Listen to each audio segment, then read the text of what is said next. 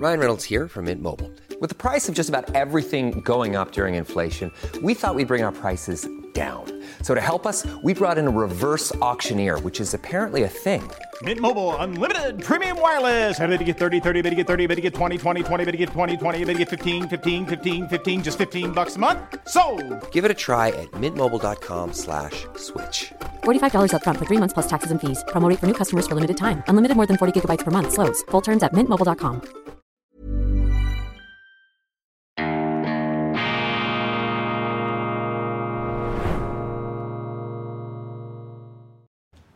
Grüezi miteinander, ganz herzlich willkommen und einen wunderschönen guten Morgen, meine sehr verehrten Damen und Herren, liebe Freunde, vor allem in Deutschland und in Österreich. Siehe, die Welt ist nicht verdammt und in jeder Finsternis leuchtet noch ein Licht. Man muss nur bereit sein, es sehen zu wollen. Ich begrüße Sie zur internationalen, zur erleuchteten, zur hoffentlich hellsichtigen Ausgabe von Weltwoche Daily Die andere Sicht. Unabhängig, kritisch, gut gelaunt am Montag, dem 19. Juni 2023.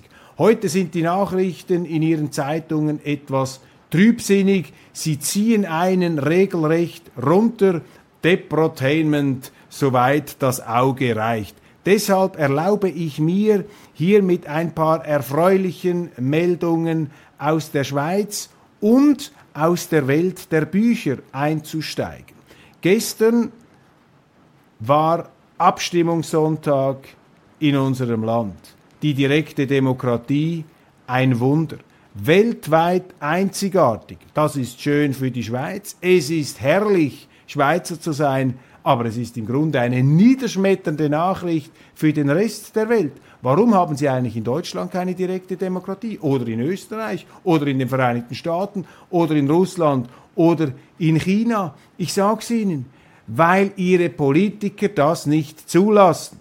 Weil sie in eine Art Käfighaltung gezwungen werden. In Deutschland predigt man ihnen ja stets vor, dass die Deutschen aufgrund ihrer Geschichte noch nicht reif für direkte Demokratie seien. Viele Politiker haben mir das auch erzählt, haben gesagt, ja wissen Sie, Herr Köppel, wir haben mit der direkten Demokratie in der deutschen Geschichte schlechte Erfahrungen gemacht. Nein, viel schlechtere Erfahrungen haben sie in Deutschland gemacht mit der parlamentarischen Demokratie. Aber die hat man ja auch nicht abgeschafft, sondern die hat man mit großem Erfolg nach dem Zweiten Weltkrieg installiert. Und ich plädiere dafür, dass Sie jetzt hier die direkte Demokratie einführen. In Deutschland und überall, ähm, wo Sie mir zuhören. Die direkte Demokratie ist ein Segen für den Bürger und natürlich ein Damoklesschwert für die Politik.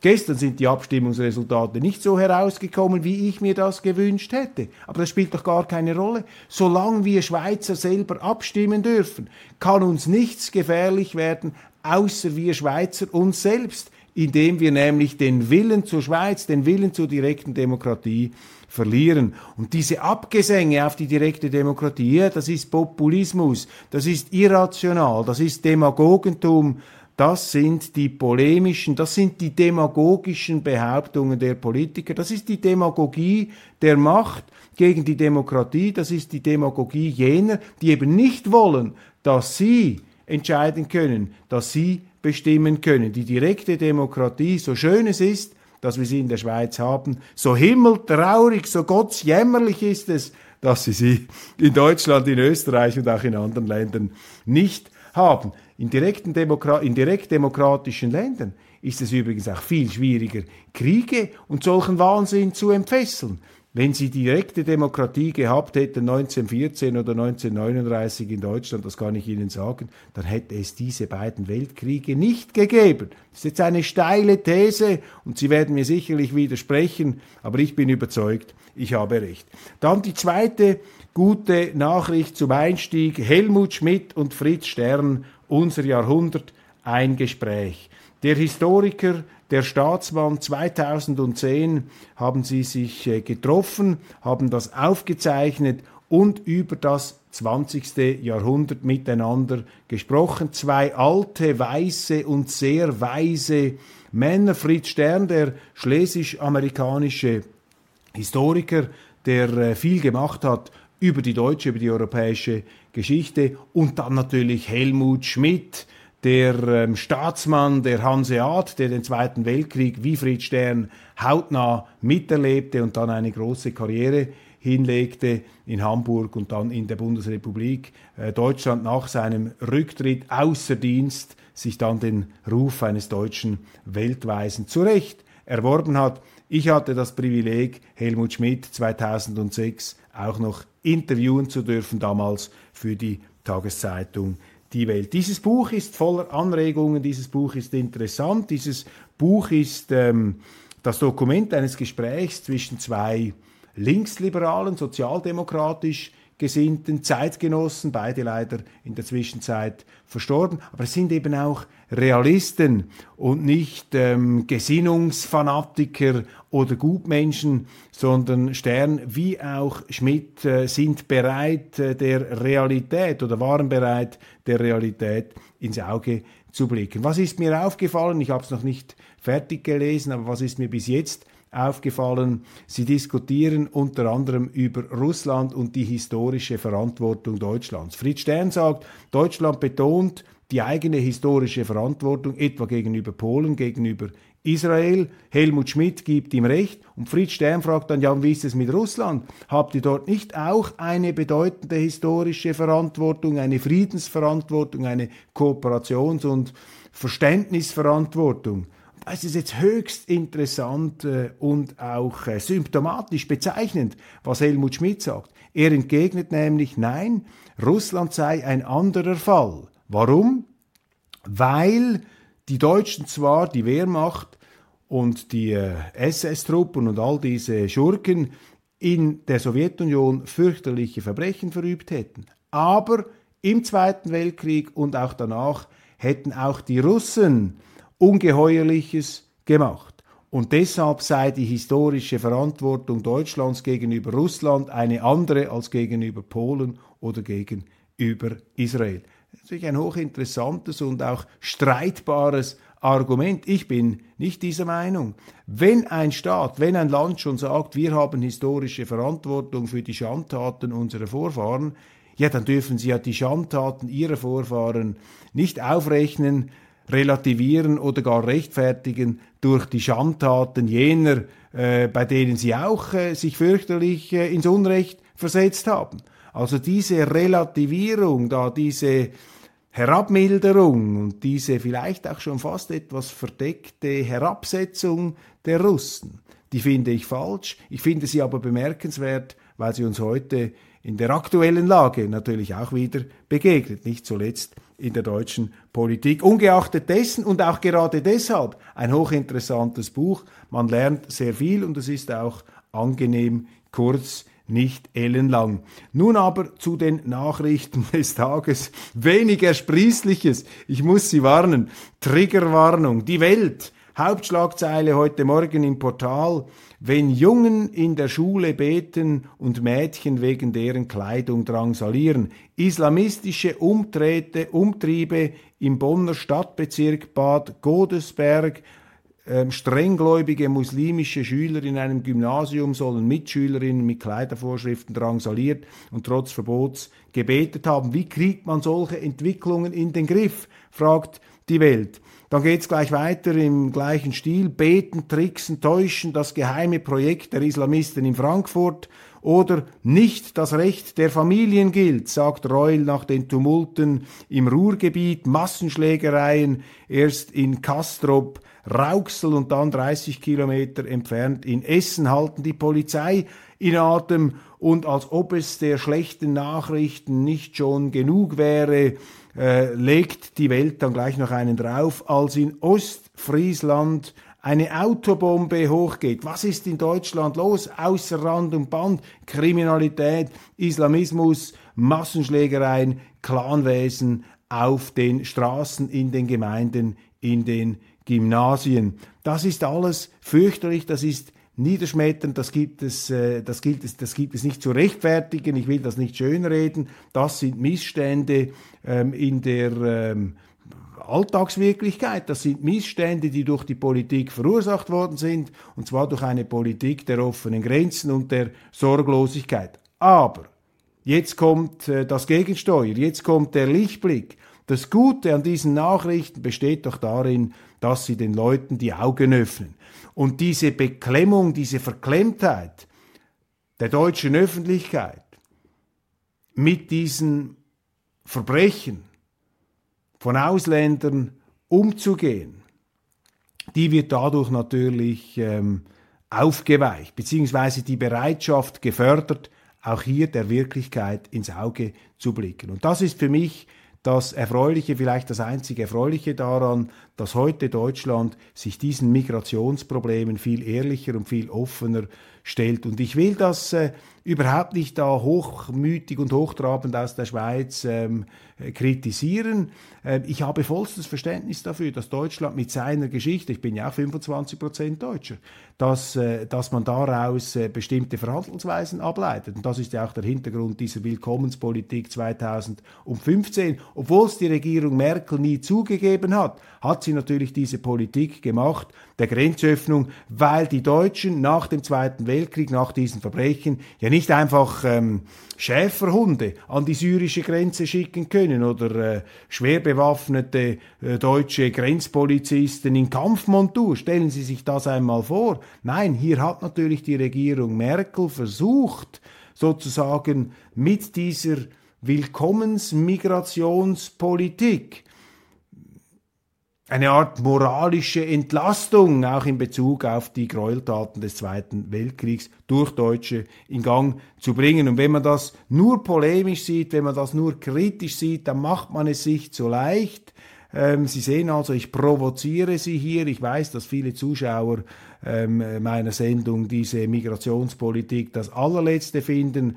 Und das ist sie auch. Aber Vielleicht haben wir es hier mit einer List der Geschichte zu tun, dass eben ein Augenöffner eingetreten ist. Und wenn Sie heute die Politik anschauen, Sie haben eine AfD, die ganz klar dieses Thema hier ins Zentrum rückt. Sie haben aber auch die anderen Parteien, die die Augen nicht mehr länger verschließen können. Also in jeder Finsternis ähm, gibt es auch ein Licht. Und hier ähm, tagt es nun, hier kommt äh, eine Entwicklung ins Rutschen die eben äh, auch Gegenkräfte entfesseln wird. Die Frage ist einfach, wie lang das es geht. Dann ein ähm, Parteitag äh, der CDU. Radikale und Extremisten sind nicht Partner der CDU.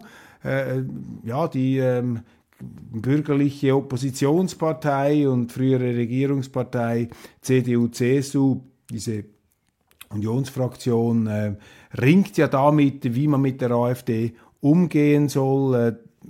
Zusammenarbeit ist ausgeschlossen gemäß Vorsitzendem äh, Friedrich Merz. Das wird einfach dazu führen, dass die Linken in Deutschland vorderhand und bis auf weiteres äh, überproportional profitieren werden. Die AfD hat hier einfach den Auftrag, den Leuten zu beweisen, dass das, was über sie geschrieben wird, nicht stimmt. Ähm, das ist sozusagen das Misstrauen, äh, das institutionalisierte und auch missbrauchte Missbra Misstrauen gegen Oppositionsparteien, die nicht von links kommen, hilft auch nichts, da die Faust im Sack zu machen. Da müssen eben die, die nicht einverstanden sind mit dem bürgerlichen Mainstream, noch überzeugender auftreten. Und wenn Sie die Umfrageresultate anschauen, dann ist das ja schon äh, bemerkenswert, dass eine Partei, die dermaßen verteufelt wird, sich über einen solchen Zulauf erfreuen kann. Robert Habeck gestern bei Anne Will äh, hat sich Asche aufs Haupt gestreut. Ich bin auch nicht zufrieden mit der Bundesregierung,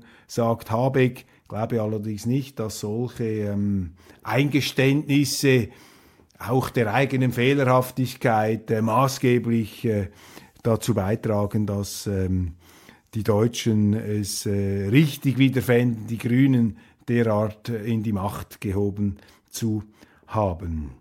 SPD-Amtsinhaber gewinnt Bürgermeisterwahl deutlich gegen AfD in Schwerin. Das wird auch überall groß gefahren, fast etwas triumphalistisch, ist aber auch nichts äh, Verwunderliches, denn äh, es ist hier wie in der Schweiz, äh, wenn ein SVP-Kandidat in Erscheinung tritt, verbünden sich oft alle anderen Parteien, ungeachtet der Positionen gegen diesen mittlerweile zur stärksten Schweizer Partei gehörenden Politiker und in der äh, deutschen Szene, der politischen äh, Szenerie haben sie den exakt gleichen Impuls.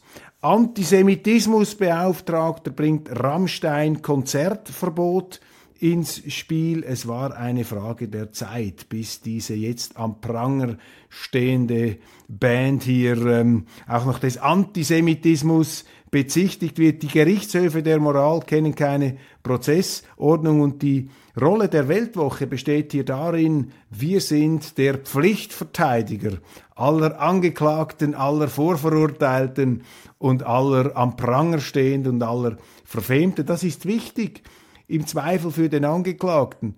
Es braucht auch Fürsprache für die, ähm, die in einen Shitstorm geraten sind, durch eigene oder auch nicht durch eigene Verschuldung. Manchmal sind auch Shitstorms eingebildet oder die Anlässe Ausdruck einer überschießenden falschen Meinung. Egal, Medien haben immer auch die Rolle oder hätten die Rolle, leider nehmen sie sie viel zu selten wahr. Wir nehmen das sehr ernst, als Pflichtverteidiger jener zu wirken, die sonst nicht mehr gehört zu werden drohen. Frauen sollten ihre Kraft nicht an ihr Aussehen verschwenden, sagt die Regisseurin und Schauspielerin Caroline Herfurth. Das ist ein schöner Satz, den man natürlich äh, gerne hört. Und Frau Herfurth ist eine sehr attraktive, sehr schöne Frau. Und da sagt es sich natürlich leicht, wenn Frauen ihre Kraft nicht an ihr Aussehen verschwenden sollten. Ich ähm, finde das nicht äh, zwingend richtig, was sie hier sagt. Ich glaube, Frauen haben ähm, verschiedene, selbstverständlich Talente und sie haben ein ganz wichtiges Kapital, nicht zuletzt das erotische Kapital. Und viele Frauen äh, wissen das, ihnen ist das bewusst und deshalb investieren sie auch in dieses erotische Kapital. Und der Aufruf, das erotische Kapital zu vernachlässigen, ich bringe das ganz bewusst hier in der etwas wertneutralen Ökonomensprache, ähm, der Aufruf, dieses ökonomische, Entschuldigung, dieses ja, erotische und gleichzeitig damit auch oft ökonomische Kapital zu vernachlässigen, der fängt eben nicht auf so fruchtbarem Boden. Der verfängt nicht unbedingt bei vielen Frauen, aber das ist Ausdruck auch etwas jenes äh, billigen und gefälligen Moralismus, den man äh, so oft in den Medien zu hören bekommt. Klimapolitik ist kein Wohlfühlprojekt für die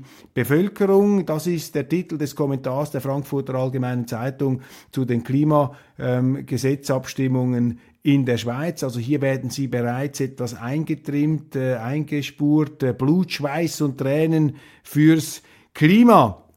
Das hier der wesentliche Gedanke.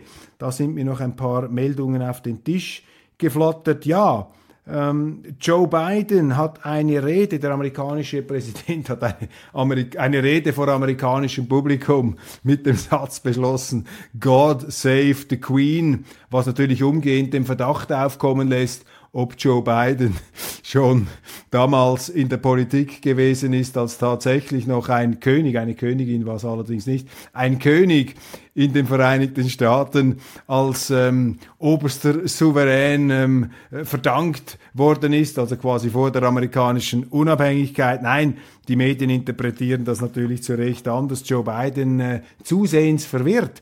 Und das ist ähm, alarmierend, das ist beunruhigend, dass der Chef da der mächtigsten Nation, der größten ähm, Militärmacht auf diesem Planeten, dass der offensichtlich Mühe hat, seine sechs Sinne zusammenzuhalten. Aber äh, umso wundersamer ist es, dass die Welt noch nicht in die Luft geflogen ist. Siehe, die Welt ist nicht verdammt. Oder, um einen ganz provokativen Gedanken einzustreuen, die Zerstreutheit Bidens muss durch ein Übermaß an Rationalität auf Seiten seiner Gegner kompensiert werden. Also hoffen wir, dass die Regierungen in Peking und in Moskau nicht den gleichen Zustand präseniler ähm, Konfusion bereits erlangt hätten.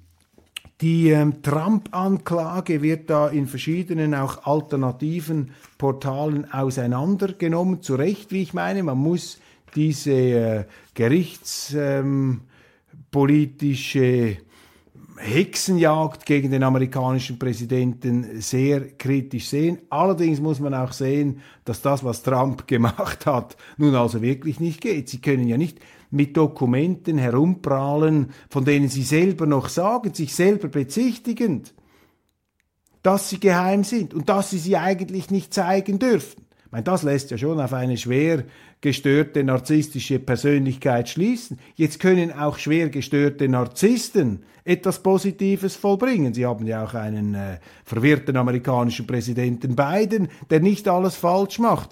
Aber man wünschte sich doch hier aus der Schweiz, aus Europa, dass unter diesen 350 Millionen Amerikanern vielleicht doch noch irgendwann Politiker hervorgehen, die eine Chance haben, das Präsidentenamt zu bekleiden und sich nicht durch solche Defizite hier auszeichnen. Dann lesen wir eine wunderschöne Villa, in Harveste Hude der Kirchengemeinde St. Nikolai, also sehr, sehr prächtig.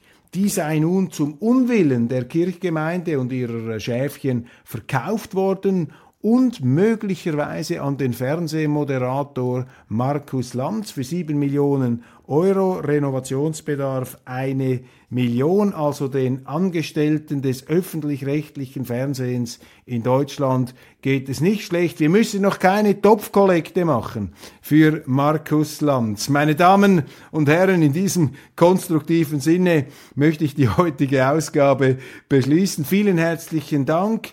Mehr Schweizwagen, mehr direkte Demokratiewagen. Willy Brandt wäre heute Schweizer. Er würde die direkte Demokratie in Deutschland installieren beziehungsweise die Voraussetzungen für ihre Installierung schaffen. Das ist Wunschdenken gewiss, aber jeder Fortschritt und alles Gute hat mit Wunschdenken angefangen am äh, Beginn jeder guten Entwicklung steht der Wunsch, also äh, unterschätzt mir nicht das Wunschdenken. Machen Sie es gut, einen wunderbaren Tag. Ich freue mich, wenn Sie morgen wieder dabei sind.